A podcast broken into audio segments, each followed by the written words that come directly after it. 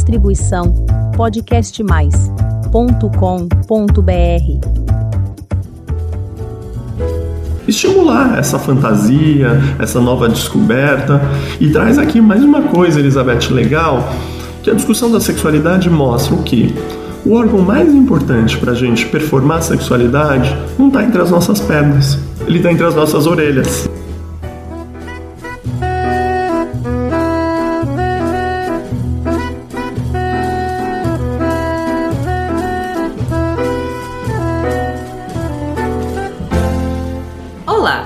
Sou a Elizabeth Junqueira do canal Avosidade.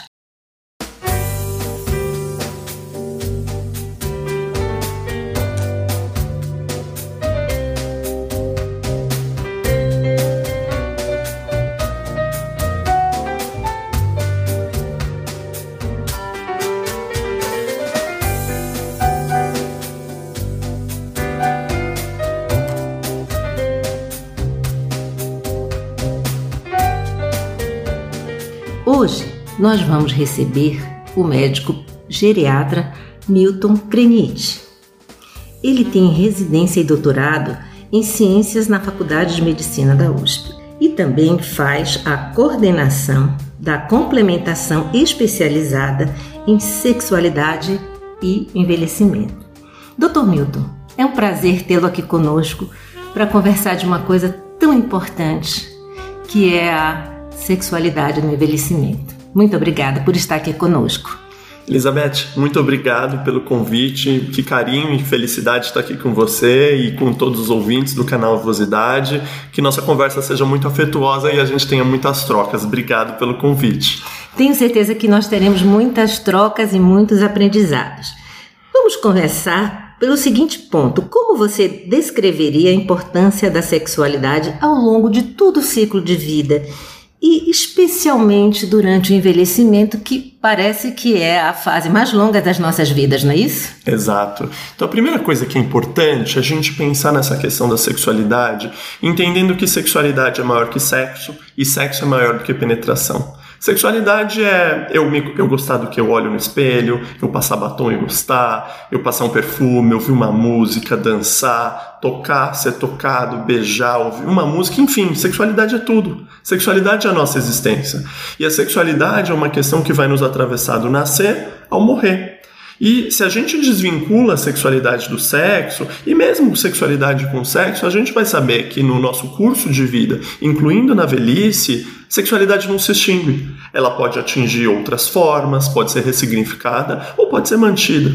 A grande questão que a gente tem que naturalizar o assunto da sexualidade é entender que a sexualidade pode se manter, pode se modificar, mas ela vai estar lá na pessoa. E que pessoas idosas, profissionais que assistem pessoas idosas têm que entender que faz parte da nossa existência, é quem define a nossa biografia e que tem que ser tratado com naturalidade.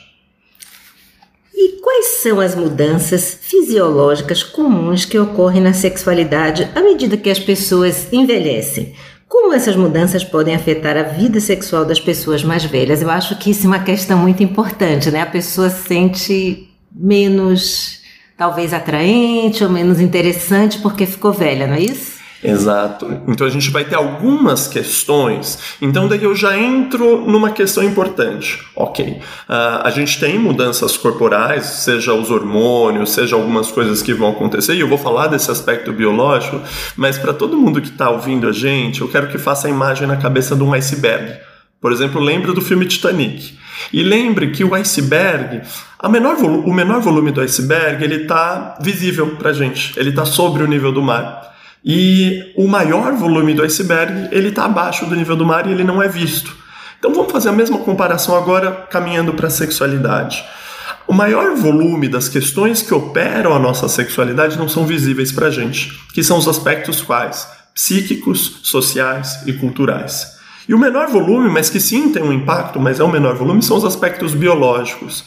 Então aí tem muita coisa para a gente discutir, mas não quero que a gente tenha um olhar só biológico ou só biomédico para a questão da sexualidade. Então, olhando a questão biológica da senescência, que é o nome que a gente dá para o envelhecimento que todos nós vamos passar, o que, que acontece para homens e mulheres? Então, mulheres, é normal que com o envelhecimento altere a elasticidade das mamas, altere algumas questões relacionadas às células da vagina que vão levar a uma menor lubrificação vaginal.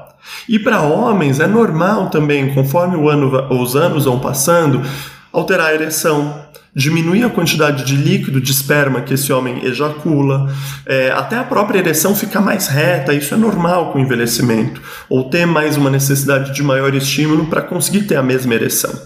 Então, ok, essas mudanças acontecem, isso pode impactar a sexualidade na velhice, mas eu digo que esse não é a principal dificuldade que uma pessoa idosa enfrenta.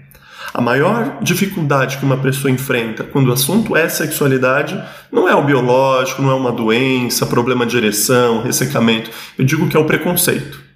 É o medo de ser taxado de um velho safado ou uma velha assanhada que vai fazer com que as pessoas idosas não falem comigo, não falem com um profissional de enfermagem, não falem com um fisioterapeuta ou não falem com seus amigos sobre estar enfrentando uma dificuldade, estar com uma dúvida, estar com uma angústia. Então, novamente, esse assunto tem que estar no nosso debate para que as pessoas idosas possam falar, falar sobre a sua dificuldade, sua angústia ou uma dúvida, para que possa exercer sua sexualidade de maneira segura e prazerosa. E os outros aspectos que são? Esse seria o aspecto psicológico. E os aspectos sociais? Os aspectos sociais, a gente tem que entender até essa questão social e cultural. Uhum. Até porque vamos imaginar, né? Da onde vem o senso de beleza? Né? A gente vive numa sociedade que valoriza o corpo jovem, que quer apagar qualquer marca de ruga, de cabelo branco. Então, uma pessoa mais velha, até a autoestima está impactada por questões sociais. E que até a sensação de, de querer entrar numa nova relação, de se sentir desejada ou de desejar outra pessoa vai estar tá impactado.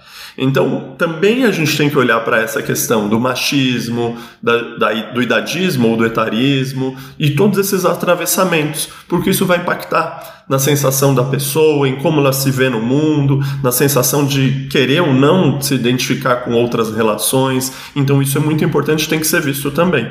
No Brasil isso é pior, não é? Porque nós ficamos é, um país assim com a idade, a faixa etária mudou rapidamente. Então a gente até pouco tempo nós éramos um país de pessoas muito jovens. E eu acho que isso contribui também, não é? Além do fato, né, Elizabeth, que nós somos um dos campeões em realização de cirurgias plásticas, né? Então mostra, ok, então estamos envelhecendo, mas como que a gente lida com o nosso próprio envelhecimento, né? É, a gente vive um paradoxo. Ó, a gente vive um paradoxo de celebrar a velhice, de acabou de sair recentemente o último censo mostrando uhum. que estamos envelhecendo, nossa sociedade caminha para uma transição, mas a gente continua rejeitando o velho, né? Rejeitando qualquer marca que mostre que a velhice chegou, sendo que a velhice seria um curso da nossa vida e que não é para ser combatida e sim celebrada. É, quem tem a oportunidade de ver televisão de fora do Brasil, a gente pode, por exemplo, ver é, âncoras de é, telejornais que são pessoas bem com aparência que para nós seria bem mais velha. Isso aqui está começando agora, não é isso? E por aí vai. Exato, ainda mais quando a gente fala de mulheres, né? É, e isso do, da, até de um telejornal, a gente até pode ver às vezes o homem vai envelhecendo e permanecendo na bancada e a mulher vai sendo trocada, né? Por uma mais jovem e, e pode ser até uma marca do machismo e como o etarismo impacta mais as mulheres do que homens. E conta uma coisa pra gente, como podemos melhorar a comunicação sobre sexualidade é, entre os profissionais de saúde as pessoas mais velhas, porque, é, como você mesmo colocou recentemente, as pessoas têm vergonha de perguntar, né? Até mesmo para o seu médico, para a sua médica, ou até para alguma coisa, justamente para não ter ser taxado de velho safado e velha assanhada. É. Isso é ótimo. E, Elizabeth, isso é um assunto muito legal. Por quê? Porque não é só, às vezes, a pessoa idosa que pode ter um receio de falar sobre esse assunto da sexualidade. É o profissional de saúde também. O profissional de saúde às vezes tem receio de tocar no assunto, não sabe falar sobre isso. E mais uma coisa, comunicação, e você é uma comunicadora, é, a gente não nasce sabendo se comunicar. A gente precisa aprender, precisa ser treinado a falar sobre isso. Então, da mesma forma, se, eu, por exemplo, na faculdade de medicina e na especialização e na residência em geriatria, eu aprendi a dar más notícias. Existe isso na, quando a gente estuda é, uma matéria de comunicação e más notícias. Da mesma forma que eu aprendo a dar uma má notícia, eu tenho que aprender a me comunicar em sexualidade. sabendo que é um tabu na nossa sociedade. Então, uma das coisas que eu sugiro para profissionais da saúde, se tiverem profissionais ouvindo a gente, primeiro, da mesma forma que eu pergunto na minha consulta médica como que está a urina da pessoa, a memória, o humor, se ela caiu ou não caiu no último ano, eu tenho que perguntar da sexualidade mas claro, tendo privacidade e sendo sutil, né? Então eu convido a pessoa a conversar sobre sexualidade. Então geralmente converso com uma pergunta bem geral, falando Elizabeth, tem alguma coisa relacionada à sexualidade que você gostaria de discutir? Ou um outro exemplo, pessoas que tomam esse mesmo remédio que você podem ter algum problema sexual. Isso está acontecendo para você? Ou pessoas que estão meio para baixo, meio deprimidas, isso, às vezes tem algum problema sexual ou problema na sexualidade. Tem alguma coisa assim acontecendo para você? Então eu vou muito pela beirada e assim eu convido a pessoa a conversar. Pode existir pessoas que não vão querer falar e tá tudo bem, mas pode ter pessoas que vão querer mergulhar comigo nesse assunto e daí a gente mergulha junto. Mas mesmo para aquele que não quis falar naquele momento, fica a dica de que se no futuro ele tiver elaborado melhor ou tiver surgido a dúvida, esse assunto vai ser abordado numa consulta. É normal. Normal não é talvez é, a, a, a, melhor, a melhor palavra, o melhor jeito de perguntar. A pessoa desistir da sexualidade está muito bem, está feliz com outras coisas e aquilo já foi para ela. Existe essa, existe isso? Você acompanha isso no seu, na sua, no seu consultório com seus pacientes? Essa pergunta é maravilhosa. Por quê? Porque o que eu acho que a gente não pode ter nas nossas práticas é como se fosse um pêndulo. A gente não pode. A, a, gente vinha, sei lá, de 40 anos atrás, em que não se falava nada de sexualidade para as pessoas idosas, mas eu não quero ir para o outro oposto. Meio que obrigar as pessoas idosas para sentir-se com uma velhice saudável, ter que exercer sexo, uma vida sexual ativa. O que, que eu digo? Cada um vai decidir a melhor forma de exercer sua sexualidade. E se não quiser mais ter vida sexual, tá tudo bem. A grande questão é saber ah, não tenho vida sexual, isso está me gerando sofrimento, está me gerando angústia. Da onde está vindo essa demanda? Porque se, por exemplo, vamos imaginar uma mulher que às vezes não teve um relacionamento bom ou não teve um repertório sexual bom ao longo da vida, pode ser que com 70 anos seja bom para ela não ter mais sexo. E tá tudo bem, ela vai deslocar os desejos dela e ser satisfeita de outras formas, né? E eu não preciso, entre aspas, dar um remédio que vai voltar a libido dela, porque para ela tá tudo bem, ela não sente falta, não tá gerando sofrimento. Então isso, da mesma forma que a gente fala que o envelhecimento é, é muito particular, a sexualidade também. Vão ter pessoas que vão manter a vida sexual ativa, mesmo com 90 anos, mas vão ter pessoas de 60, 70 que não tem mais vontade, não tem mais desejo e também está tudo bem. E como você falou no início da nossa conversa, a sexualidade pode estar no autocuidado, no querer se arrumar, de estar sempre bem, mas não ter o sexo. Exatamente. Então, né? Então, por exemplo, ah, ela se olha no espelho, gosta do que vê, dança, tudo, né? Dança, canta, faz, passeia, viaja e não, não quer saber da, do sexo propriamente. Também, é, quer dizer, eu estou falando ela, mas também pode ser para os homens, para todo mundo, para todo mundo, né? Para qualquer pessoa. Então, assim, não, eu não quero que as pessoas se sintam obrigadas a terem um sexo da mesma forma que tinham com 30, 20 anos para serem felizes, para serem saudáveis, né? Então, por quê? Porque cada um vai descobrir a melhor forma de se manifestar, se relacionar sexualmente. E se for uma decisão para ela de que não está gerando sofrimento, não está gerando angústia, tá tudo bem. Estamos felizes, né? E quais são os desafios e as recompensas dos relacionamentos íntimos lá mais para tanto, na maturidade. Como é porque realmente, é como a gente acabou de falar, não deixa de ser um desafio, né? É começar tudo é. de novo é, lá com uma idade mais avançada. Os, os medos são muitos, né? Mas porque os jovens, já, da própria natureza, já são mais atirados, talvez. Eu acho que os. E essa é uma fala muito importante para as pessoas é, distribuir essa mensagem nos lugares onde cada um estiver, é, que às vezes a gente olha a velhice como um momento só de perdas. Mas é muito importante ver as potências e os ganhos da velhice. Uhum. E aqui eu quero trazer os ganhos, por exemplo, de falar não. Né? A professora Miriam Goldenberg, que fala muito sobre sexualidade, de envelhecimento, ela na, no livro dela Inventando a Bela Velhice, ela fala um pouco sobre isso, da liberdade que algumas mulheres, principalmente, adquirem ao longo da velhice de falar não quando não querem. Então, a gente pode pensar nesses ganhos de talvez se importar menos com a opinião do outro, se importar menos em ter que é, ir em, ao encontro aí do desejo, da parceria. Então, a gente tem que pensar nesses ganhos. E até no ganho também de se prender um pouquinho menos a alguma coisa moral de poder descobrir o próprio corpo. Então, um homem ou uma mulher que estiver ouvindo a gente e que tenha seus 70, 70, 80, 90 anos, pode se descobrir Desde que, por exemplo, imagina que ah, quando tinha 30, viveu numa perspectiva muito conservadora, não descobriu outras formas de prazer, outros locais do corpo que poderiam dar prazer. Não é porque ele tem 60, 70, 80 anos que ele ainda não pode se descobrir. E que pode ser que com 60, 70, 80, 90 anos ele comece a questionar por que, que eu sigo esse dogma, por que, que eu não posso descobrir essa outra parte do meu corpo, por que, que essa outra parte do meu corpo não pode dar e receber prazer. Então eu vejo isso nessas potências e ganhos que a velhice pode trazer. É o saber falar não, é o poder respeitar o próprio desejo e também se liberar de alguns dogmas e algumas questões que às vezes a vida e o histórico foi levando e operando em cima da gente. E para essa pessoa que foi, foi é, enfim, levou a vida dentro desse rigor, é, de, de todas essas coisas, esse preconceito, como é que ela começa a querer descobrir outras formas de prazer? Que, conta aí pra gente, qual é o primeiro passo? Olha, então primeiro, né, é muito complexo, porque também uma pessoa que teve às vezes aí uma construção da sexualidade embasada num rigor, num dogma e muita pressão social, também pode ser mais difícil, né?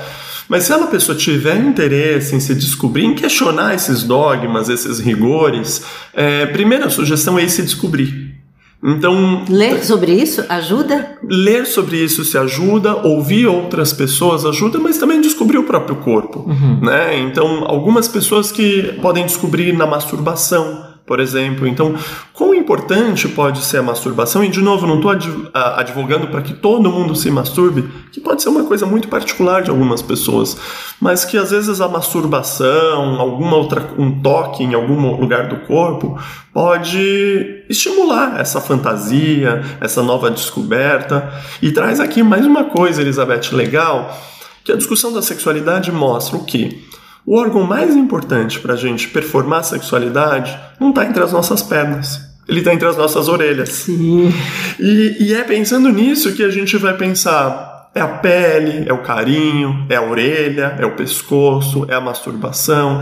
Mas é com isso, é nesse movimento que eu convido quem tiver interesse, claro, a se descobrir descobrir o próprio corpo, descobrir talvez em algum toque em algum lugar do corpo que goste, até porque quando vai se relacionar com outra pessoa vai falar, olha, eu tenho muito prazer na orelha, né, ou no pé, ou na mão, e descobrir, e descobrir o próprio corpo. Às vezes que nunca teve essa oportunidade, ou nunca se permitiu essa oportunidade, é. não é isso? Ou, foi, ou teve uma descoberta da vida sexual muito pautada na reprodução, ou no que a pornografia trouxe, ou talvez muito assessorado só para a questão genital e, e talvez isso, né? Então, nesse momento que a gente não está falando de reprodução, porque estamos falando de mulheres pós-menopausa e homens, né? Claro, homens pós 50 anos podem engravidar mulheres, mas estamos falando de uma perspectiva não reprodutiva, mas apenas na busca do prazer. Bem, agora vamos ver como é que a gente trata o tema da diversidade de orientações sexuais e identidade de gêneros abordada nas discussões sobre sexualidade na maturidade. Como é isso? Isso é um pouco mais difícil, né? Isso é um pouco mais difícil, é complexo, mas cabe uma outra coisa legal da gente falar, Elizabeth, que é a gente avançou muito sobre o mito da velhice assexuada. Uhum. Né? Então, nós que falamos sobre gerontologia, militamos pelos direitos da pessoa idosa, ao longo das décadas a gente viu aumentar é, seja pessoas, materiais, jornais, livros, falando do tema da sexualidade. Então a gente avança sobre esse mito.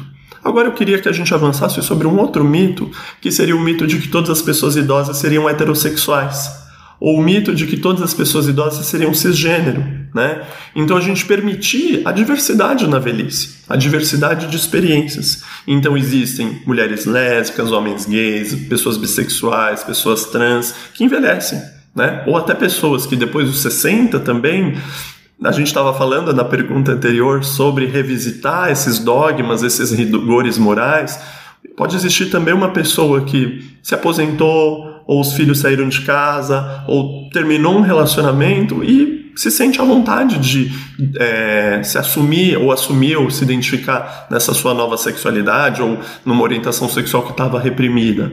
Então é importante a gente ter esse olhar, a sociedade ter esse olhar e a gente garantir serviços acolhedores. Pensar que também discriminações como LGBTfobia, transfobia impactam no acesso à saúde, impactam na questão do acesso aos direitos e até no acesso a um envelhecimento digno e com qualidade.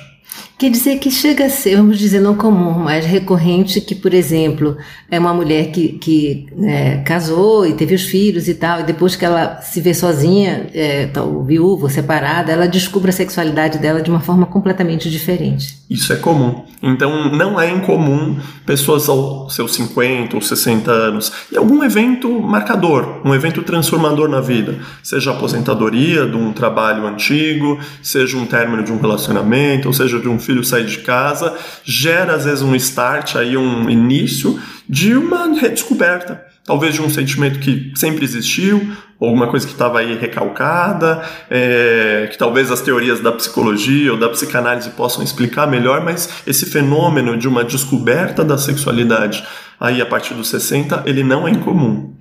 E a gente também tem observado que tem aumentado o número de divórcios prateados. Sim. Ou seja, até de casais héteros, enfim, assim, de forma mais, é, vamos dizer, em maior quantidade, porque desanda lá para tanto é isso? o que, que acontece, especialmente no questão da sexualidade? Olha, é, pode ser que desanda, mas é uma coisa, até quando eu vou falar de sexualidade, e por isso que eu falo que não, vamos falar às vezes até de resgatar a libido uhum. da mulher ou do homem. É, às vezes, aquela relação entre aquelas duas pessoas Pode ser que exista uma relação de amizade, uma relação aí é, financeira, outras, mas algumas pessoas não existe mais relação de afeto. Né? Então pode ser que se desgastou, se perdeu nessa relação ao longo dos anos, isso não é incomum. Mas uma coisa que eu vejo é, não tem como eu operar, não, ou performar sexualmente com uma pessoa que eu não tenho mais afeto, né? Uma pessoa que essa relação desgastou. Então, também um convite para quem ainda está nessa relação e ainda vê futuro nessa relação é tentar resgatar essa parceria, resignificar a parceria. Então, sair para jantar, comprar um vinho, é, viajar, tentar fazer uma coisa nova, conversar tantas pessoas que às vezes vão se é, acumulando sentimentos negativos um para o outro e não conversam. Então, esse resgate da parceria é tão importante até para a gente poder performar sexualmente, porque não tem como eu performar se não tenho mais relação. E existe a perda de afeto, existe também a perda do interesse é, é, sexual pelo outro, que pode ser que tenha afeto e não tenha interesse sexual, existe isso? Sim, sim. Até porque eu vejo alguns casais assim que é, entendem a expressão da sexualidade tão bem, talvez dormindo junto de conchinha, alguns nem mais dormem juntos, mas não querem se separar. E, então, e tá tudo bem, né? Então, mas eu acho que a grande questão é a gente conversar. O que eu vejo muitas vezes, e aí não é um privilégio da pessoa idosa, é, são todos os casais jovens, heterossexuais, LGBTs, não conversam às vezes não fala sobre sexo, não falam sobre sexualidade, não falam sobre desejos, não falam sobre fantasias. E que bom seria se a gente pudesse sentar numa mesa e conversar sobre o que eu gosto, o que eu não gosto, quais são meus desejos, pensando aí num, num resgate da parceria. E até porque tem uma coisa que, até pensando de maneira psicanalítica, a gente manter um personagem é muito cansativo.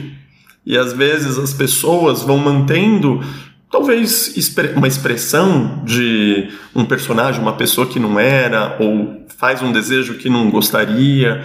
E isso é cansativo ao longo da vida. E pode chegar um momento que a pessoa cansa de expressar esse personagem e aí a relação se desfaz. Que bom seria se desde o começo ou ao longo do relacionamento a gente falasse sobre quem a gente é, sobre a nossa existência, sobre as nossas fantasias e os nossos desejos. Isso aí é uma dica importante, é. bem importante. E agora vamos falar um pouquinho é, como as políticas públicas de saúde abordam as necessidades sexuais das pessoas mais velhas? Existe política pública de saúde para isso ou, ou, não existe? Ou apenas trata da doença como se e não da sexualidade da, das pessoas? Olha, eu vejo, posso estar enganado, gostaria que esteja engan, uh, estivesse enganado, mas eu vejo muito pouca iniciativa pensando em política pública, pensando para a sexualidade. Porque muitas vezes, quando a gente vai falar de sexualidade, ou a gente fala de reprodução, ou a gente fala de prevenção de infecções sexualmente transmissíveis como HIV. E a gente pode até falar, vamos abordar um pouquinho disso aqui para as pessoas idosas, que é fundamental, é importante, mas a gente tem que falar dessas coisas que a gente falou, que é da ereção, que é da lubrificação, da falta de desejo, da comunicação. E eu vejo muito pouco isso, inclusive na formação dos médicos, médicas e dos outros profissionais da, da área da saúde. Então, isso que você falou é fundamental. Eu preciso ter um olhar para a sexualidade para além da infecção e para além da reprodução. Eu tenho que olhar a sexualidade também como prazer. E como que os profissionais da saúde, aí, físio, medicina, enfermagem, todas as, as áreas podem, cada uma no seu olhar, poder ajudar na expressão da sexualidade, aí pensando no prazer de cada um. Mas o risco de, de doenças sexualmente transmissíveis existe mesmo nessa fase. É porque as mulheres ficam um pouco, vamos dizer, é, nós não temos mais na fase da maturidade, da menopausa, o risco da gravidez. Então já, já vai dando uma relaxada. Mas existe o risco de transmissão de Exato. Então, isso também é importante. Então, não quero que a gente fale só de prazer, tem que falar sim de prevenção e oferecer estratégias de prevenção para as pessoas idosas. E isso é muito interessante porque quando eu falo de prevenção, Elizabeth, eu não posso, eu tenho que entender que as estratégias que a gente tem tem que dialogar com a vida da pessoa e com o contexto da pessoa. Ah, claro. Então, por exemplo, um, vamos imaginar, o Ministério da Saúde faz uma campanha para as pessoas usarem camisinha no carnaval. É uma campanha que está muito dialogando com o jovem no carnaval. Não é uma campanha que vai dialogar com a pessoa idosa. Então, para eu pensar numa campanha, uma estratégia de prevenção, eu tenho que entender onde que as pessoas idosas estão, como elas estão se relacionando, com quem, em que condições, para oferecer as melhores é, estratégias de prevenção camisinha é excelente, mas se a pessoa usar. Né? Então eu tenho que entender que existe um cardápio de possibilidades que eu posso oferecer para o meu paciente, pensar em ele exercer a sua autonomia, que é um grande pilar que a gente defende para as pessoas idosas, sua autonomia de escolher seu método de prevenção. É camisinha, é testagem, é tratar os sintomas do ressecamento da menopausa. Existem inúmeras é, ofertas que a gente pode fazer, mas a pessoa vai exercer a autonomia dela de escolher o melhor método para ela. E o exercício da sexualidade melhora a vida? Pode melhorar a vida, né? Eu acho que resgata um pouco quem você é, né? Então, novamente, eu acho que não precisa ser obrigatório, mas se a gente olhar para dentro de si, buscar sua identidade, quem é você, seu gosto, suas fantasias, pode melhorar sim. Bem, depois dessa conversa, eu imagino aqui que todo mundo resolveu é, ir em frente e testar sua sexualidade. E aí, doutor, quais são as queixas, as principais medos, né? E o que é que acontece, vamos lá, na hora mesmo da, da própria prática? Então, pensando nisso, na prática sexual e as queixas sexuais, vamos dividir para homens e para mulheres. Né? Então, uma queixa principal que acomete mulheres né, é lubrificação, então diminuição da lubrificação natural e diminuição do interesse, diminuição da libido. São as principais queixas para as mulheres. Para os homens, principais queixas problema da ereção, ou dificuldade de iniciar a ereção ou de manter a ereção, e ejaculação precoce. Mas problema de ereção é o campeão aí das queixas. Como que a gente vai tratar e orientar melhor a, a cada um desses grupos? Para lubrificação para as mulheres, eu digo que é fácil, né? Então tratar libido que é um pouco mais complexo. A lubrificação a gente vai falar primeiro de aumentar as preliminares, para tentar aumentar a excitação e a lubrificação natural. Lubrificante à base de água, pode abusar do lubrificante. E aí, hoje em dia no mercado, existem alguns hidratantes íntimos que a mulher pode usar também. E mais uma coisa, se a mulher não tiver contraindicação, e aí cada uma que estiver ouvindo a gente pode conversar com seu médico, é, existe uns cremes à base de estrógeno. Então é um creme que ela usa na vagina que pode melhorar o trofismo ali, melhorar a lubrificação natural. Mas daí é, uma, é, daí é, é importante que o, o, creme à base de estrógeno seja sobre orientação médica, que daí vai ser caso a caso, uma vez por semana, mas daí esse eu convido cada uma a perguntar para o seu médico se tem indicação e não tem contraindicação. E para os homens? A, a, libido. A libido. Boa, Sim, boa. a libido que aqui eu tenho certeza que é. o ouvinte está perguntando, está aguardando sobre ela. Da libido, o que, que eu falo? Primeiro, não existe uma pílula mágica para é, responder e resgatar a libido. Primeira coisa que eu sugiro é para o profissional avaliar de quem vem a, essa demanda. É da paciente ou é da parceria dela? Porque se for da parceria, é outra conversa né? Se for da pessoa com quem ela está se relacionando, é outra conversa. Se for para ela, está gerando sofrimento, ela quer ter libido por ela mesma, daí a gente vai conversar. Primeira coisa, a gente faz um rastreio se tem alguma condição médica nela que está piorando o libido. Uma depressão, um problema hormonal, então a gente pede alguns exames e faz uma avaliação médica. Segunda coisa, remédios alguns remédios que a gente usa, até remédios para depressão, podem impactar a libido. Terceira ou quarta coisa, atividade física. Então não tem como a gente resgatar nossa libido sem atividade física. Atividade física melhora aí a autoestima, ela diminui a inflamação do corpo, melhora aí o preparo físico, então melhora a libido. E aí a gente por fim pode pensar em medicação. Então, para libido, por isso que eu falo que não existe uma pílula mágica. É, a gente tem que ver todas essas questões do machismo estrutural, da autoimagem, às vezes de psicologia junto, mudança do estilo de vida com atividade física, a lubrificação como é que tá, rever as condições médicas, rever os hormônios. Aí, reviu tudo isso, ela ainda está com falta de libido, a gente pode discutir alguma reposição, alguma coisa, mas quinta ou sexta orientação. Ou então ela perdeu talvez o interesse pelo, pela parceria. Pode ser também. Pode ser que aquela parceria já não faz mais sentido para ela, né? Então é tanta coisa. E de novo vamos lembrar do iceberg. Não dá para eu pensar em só por uma cerejinha ali. Tem tanta coisa que vai operar e, e controlar a sexualidade da mulher que não dá para eu achar que eu vou dar uma pílula mágica para ela, para ela e vai, vai melhorar. Isso para as mulheres. Para os homens, daí a gente vai falar principalmente quando a gente vai ouvir as queixas de ereção. Daí a gente tem dois problemas aí de ereção.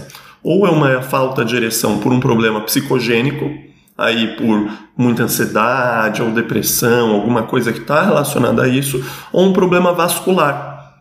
Por quê? Porque a nossa ereção ela é mediada por um mecanismo de sangue, vascular mesmo. Então, para um homem ter uma ereção, ele precisa que a artéria que irriga o pênis esteja íntegra. Então, vou imaginar um homem, às vezes, que está acima do peso, que fuma, que é hipertenso, diabético, é, que bebe um pouquinho mais da conta. Toma alguns remédios, né? é, né? Pode ser que ele tenha um problema vascular. E daí isso vai impactar o fluxo de sangue que chega no pênis. Então são essas duas principais alterações que vão levar problema de ereção. Mas mesmo assim, gente, se tiver, pode conversar, porque tem tratamento. De novo, a gente quer um caminho de ressignificar a sexualidade, não operar só a base dos genitais, mas hum, vamos ressignificar, de novo que a gente falou do toque, do carinho, de dormir de conchinha, da massagem, mas mesmo pensando na ereção, tem tratamento. Remédio, cirurgia, dependendo de cada caso, tem um monte de coisa para fazer. Doutor Milton, acho que a gente conversaria aqui por muito tempo, hein? Porque é um assunto muito vasto. Nosso muito obrigada aqui pela sua conversa e eu espero que seja a primeira de muitas, porque certamente vou ter uma chuva de perguntas e de dúvidas. Maravilha, eu que agradeço e qualquer se alguém tiver interesse de falar comigo, tem meus contatos também no Instagram, a gente conversa sobre sexualidade, sobre esse e inúmeros assuntos. Então foi, foi um prazer aqui estar com você dialogando. Muito obrigado. Bem, o prazer foi nosso. Eu acredito que também os ouvintes vão ficar aqui bem felizes em ouvir todas essas, essas recomendações e essas reflexões sobre a sexualidade e o envelhecimento. Lembrando que a gente não tem que ter medo da palavra envelhecimento. Ela é um prêmio, não é isso? Que ganhamos de viver mais. E para você que está nos ouvindo pela primeira vez, faça um convite. Visite o canal Avosidade. Tem muita história bonita para você conhecer, aprender e se emocionar, como esta que tivemos hoje com o Dr. Milton. Toda quinta-feira tem episódio novo às 16 horas. Muito obrigada pela sua companhia e até o próximo episódio.